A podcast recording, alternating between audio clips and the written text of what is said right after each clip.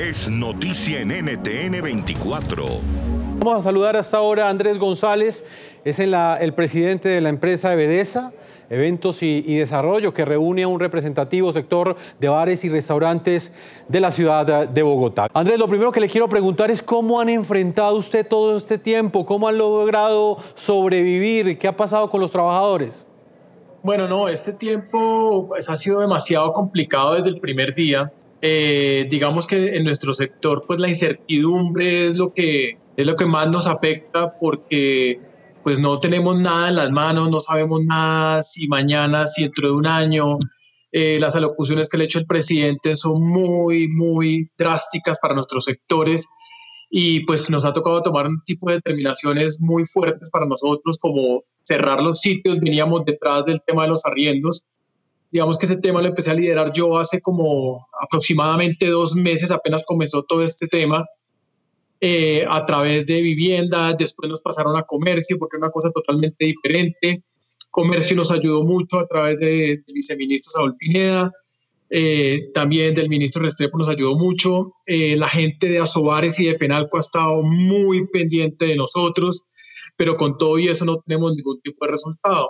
El tema de los arriendos, como les venía hablando yo, pues eh, ya hoy en día sale la, el decreto ya firmado, pero ya ha pasado mucho tiempo. Entonces resulta que según los datos de 50 mil entre restaurantes y, bares que hay en, en Colombia, aproximadamente ya 11.000 han cerrados y han, han tenido que, que entregar sus, sus establecimientos eh, o a la brava o, o, pagando las multas. Ya hoy en día, pues la ayuda que sí nos da, no la voy a negar que es muy buena, pero a muy pocos va a beneficiar. Eh, en lo que tiene que ver con los empleados, Andrés, ¿qué efecto ha tenido esto? ¿Cuántas, uh, ¿Cuántos empleos, por ejemplo, ha dejado usted de, generar? ¿Cuántas personas han perdido su empleo en estas últimas 11 semanas?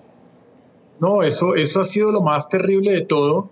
Ese es el tema que digamos que más nos preocupa, porque, porque muchas personas al ver eh, que pues que esto no prospera, vuelvo y repito, las alocuciones que vamos a abrir hasta dentro de un año y medio, pues la gente pues prefiere decir, oiga, yo prefiero renunciar para que me paguen mi liquidación y, acceder a, a, a, las cesantías.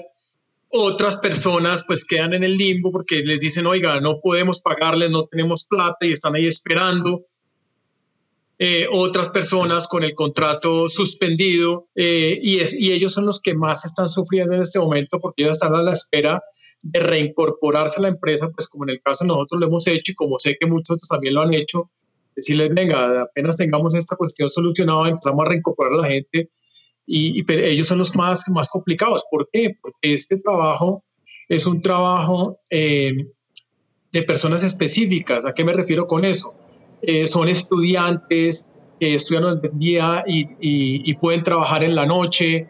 Eh, también albergábamos mucha gente, mucho venezolano que, que venía acá eh, pues pucha, sin, sin, capacitación para absolutamente nada. Eh, entonces, esta cuestión para ellos ha sido dramática más que cualquier otra persona. Siendo hoy la semana número 11, ¿ustedes cómo están en términos financieros? ¿Todavía aguantan? Lo que estamos viviendo es el conteo diario de los cierres definitivos de empresas que parten desde emprendimientos de una generación joven muy inclinada hacia la gastronomía, hacia cocinar, hasta restaurantes de tradición como el caso que escuchamos de la Florida. Tuvimos una caída en nuestras ventas del 82%.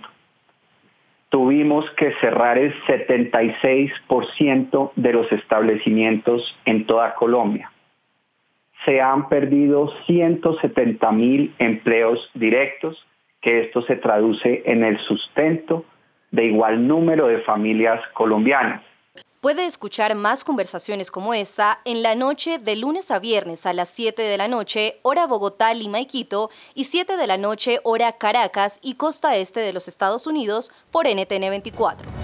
NTN 24, el canal internacional de noticias con información de interés para los hispanos en el mundo.